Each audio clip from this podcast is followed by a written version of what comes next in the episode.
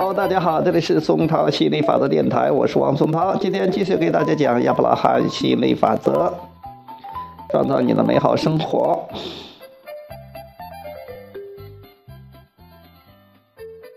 为什么我记不起前世的生活？在你出生之前就已经约定抹去你的记忆，使人糊涂的、产生困惑的和起阻碍作用的记忆，所所有以往经历的记忆。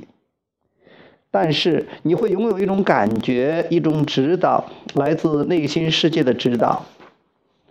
经过约定。指导将以情绪的方式，也就是以你情绪感受的方式呈现。因为当你正在思考一种想法时，内心世界无法同时对另一种想法进行回应，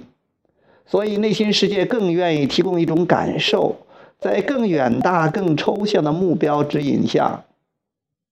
你可以随时知道自己的感受、言论或者做法是否合适。每当你提出清醒的目标后，内心世界就会综合所有目标作为考虑因素。因此，只要你更加有意地提出想法，并且以目标的方式表现为“我想要”“我打算”“我预期”，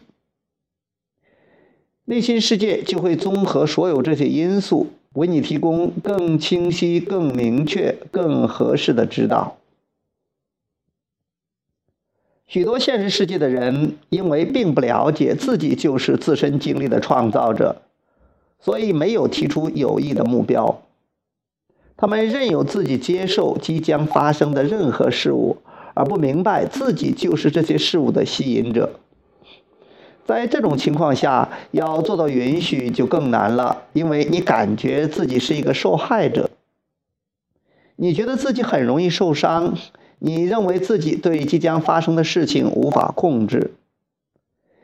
因此你认为必须保护自己免受伤害，却不明白自己才是这些事情的邀请者。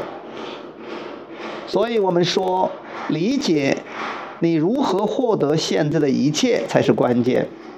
然后你才能允许自己，才愿意允许别人。好，今天就聊到这里，我们下次接着再聊，拜拜。